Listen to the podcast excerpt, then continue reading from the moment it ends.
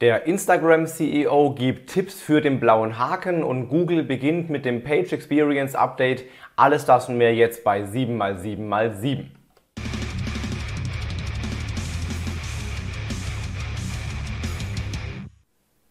Hi, mein Name ist Felix Beilharz. Herzlich willkommen zu 7x7x7, den Online-Marketing News. Wie jede Woche bekommst du jetzt in circa 7 Minuten die wichtigsten 7 News der letzten 7 Tage. Und wir legen wie immer los mit einer Verlosung. Zu gewinnen gab es das Buch Psycheting von der lieben Sarah Weitenauer. Ein sehr schön gestaltetes Buch mit ganz, ganz vielen psychologischen Hacks für mehr Conversions auf deiner Webseite oder in deinem Shop. Gewonnen hat das ähm, die Nutzerin äh, Svenja Imn, Svenja Imn bei Instagram. Svenja, Glückwunsch zum Gewinn. Dein Kommentar hat gewonnen. Schreib mir eine Nachricht, dann bekommst du das Buch zugeschickt. Diese Woche gibt es zu gewinnen das Buch Was soll ich bloß in meinem Newsletter schreiben von Roman Kmenter. Wieder so eine Buchidee von Roman, auf die ich ein bisschen neidisch bin, muss ich zugeben, mit 52 äh, E-Mail-Marketing-Ideen für Newsletter. Wenn dir mal keine Ideen einfallen, hier hast du jede Menge. Das Buch kannst du gewinnen, wenn du einfach kommentierst unter einem dieser Videos, welche der sieben News für dich am wichtigsten waren, am relevantesten, am spannendsten, am interessantesten. Dann kannst du nächste Woche Sonntag um 17 Uhr vielleicht dieses Buch hier gewinnen. So, wir legen los mit der ersten offiziellen News und zwar im Rahmen der Creator Week bei Instagram hat der Instagram CEO sich geäußert, wie man denn den blauen Haken bekommt, ob man da irgendwas tun kann dafür. Er hat erstmal gesagt, der blaue Haken soll kein Statussymbol sein, also denn dem nachzustreben quasi einfach so als, ja, als Validierung wäre irgendwie ähm, keine gute Idee. Der wird vergeben für Bekanntheit. Das heißt, du kannst ihn, äh, kannst ihn bestellen über, oder, oder beantragen über dein Profil, aber die meisten Anträge werden abgelehnt, weil das Profil einfach nicht bekannt genug ist. Die prüfen also offenbar Medien und gucken, ob du in den Medien häufiger auftauchst, vor allem in den Nachrichten auftauchst irgendwo.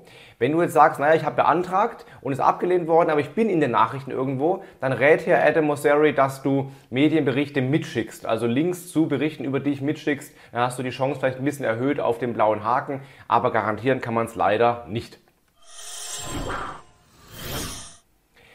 Facebook springt auch immer mehr auf den Audio-Trend auf. Jetzt haben sie oder sind sie gerade dabei, Audio-Rooms zu launchen nach und nach. Und schon gibt es eine neue Audio-News und zwar Facebook launcht einen Podcast-Tab für Seiten.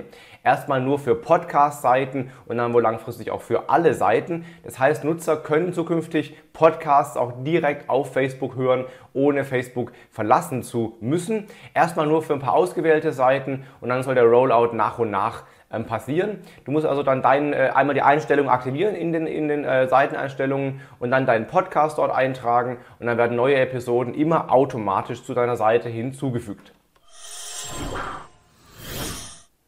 Eine gute News für Instagram Advertiser. Jetzt sind Instagram Real Ads weltweit verfügbar.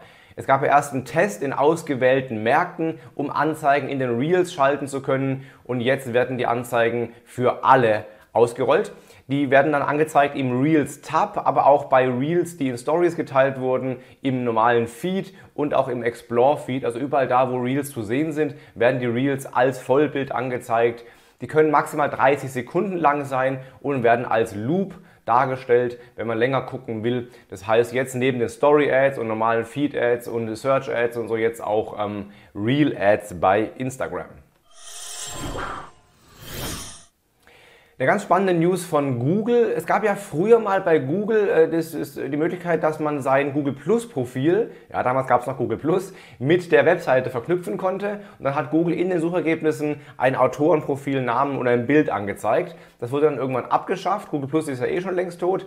Aber offenbar hält Google fest an diesem Autorenprinzip und wird jetzt anscheinend wieder mehr Wert auch auf den Autoren von Seitenbeiträgen, von Webseitenbeiträgen legen. Künftig sollen auch für deutlich mehr Autoren in den Besuchergebnissen Informationen angezeigt werden in Form eines Knowledge Graphs. Vor allem für Autoren und für Journalisten gibt es ein Knowledge Panel, das vielleicht sogar mit so einem Karussell durchswipebar alle Werke oder Artikel dieses Autoren anzeigt. Wird erstmal in den USA ausgerollt und auch nur mobil und nur auf Englisch, aber der weltweite Rollout soll dann später folgen. Google empfiehlt, um das zu äh, verstärken oder um das zu nutzen, dass man strukturierte Daten, also Schema Org für Artikel nutzt und da eben den Autorennamen und auch das Autorenprofil dort einträgt.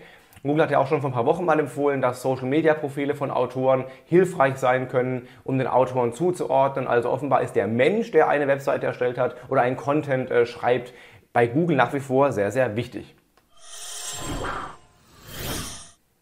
Eine leicht traurige News von Google, äh, die uns zumindest uns SEOs betrifft, ist, dass die FAQ-Snippet gekürzt wird. Du hast ja die Möglichkeit über Rich Snippets, über Schema.org, strukturierte Daten, dein Snippet ein bisschen aufzuhübschen, zum Beispiel mit Bewertungssternen oder mit einer Eventliste oder einer Rezeptdarstellung oder eben auch mit Fragen mit ausklappbaren Antworten. Das ist dann das sogenannte FAQ-Page-Snippet oder FAQ-Schema.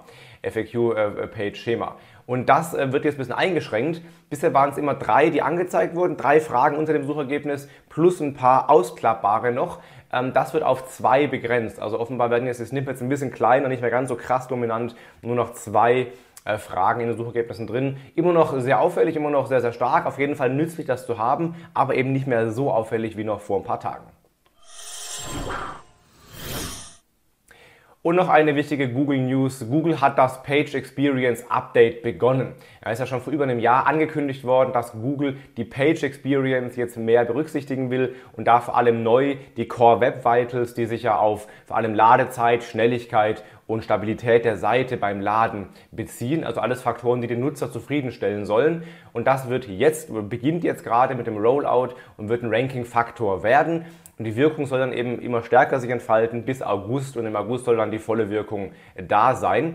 Allerdings hat Google schon vor ein paar Wochen gesagt, die Page Experience oder die Core Web Vitals sind nicht der krasse Ranking-Faktor, für, für der sie gerade oft hingestellt werden, sondern das ist ein Tiebreaker-Faktor. Das heißt, ähm, wenn alle anderen Faktoren gleich sind, dann können die entscheiden über Platz 5 oder Platz 6 zum Beispiel, aber es werden dich jetzt nicht auf Platz 1 katapultieren oder so. Also allzu große Änderungen würde ich nicht erwarten, aber trotzdem sinnvoll, die zu optimieren, so gut wie möglich.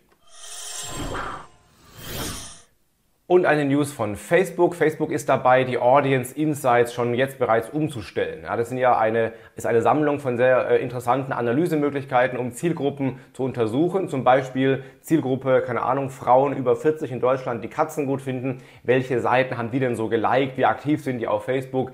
Äh, wo kommen die her? Und so weiter. Das wird alles sehr stark eingeschränkt und ist jetzt bereits dabei. Wenn du den Link aufrufen würdest, würdest du sehen, dass es jetzt bereits Facebook Insights heißt und sich viel mehr auf deine eigene Zielgruppe bezieht und nicht mehr auf jede fremde Zielgruppe. Da gibt es zwar auch noch Daten zu, aber sehr abgespeckt. Man kann aktuell noch über potenzielle Zielgruppe, über den Link noch auf die alte Version kommen, aber das nur bis 1.7., dann wird es definitiv abgeschaltet. Also wenn du noch ein bisschen Daten ziehen willst oder dich ein bisschen über deine Zielgruppen aufschlauen willst, kannst du das bis 1.7. noch tun. Ab dann siehst du nur noch die neue Version, die jetzt bereits da ist, ähm, die eben sehr stark eingeschränkte Daten nur noch äh, ermöglicht. Das waren die sieben wichtigsten News der letzten sieben Tage. Wenn es dir gefallen hat, drück gerne auf Abo oder lass ein Like da. Und wenn du das Buch gewinnen willst von Roman Kmenta, was soll ich bloß in meinem Newsletter schreiben, dann lass einen Kommentar da, welche der sieben News für dich am wichtigsten waren. Wir sehen uns nächste Woche um 17 Uhr wieder hier. In diesem Sinne, hab eine starke Woche, bleib gesund, hau rein, dein Felix Beilharz.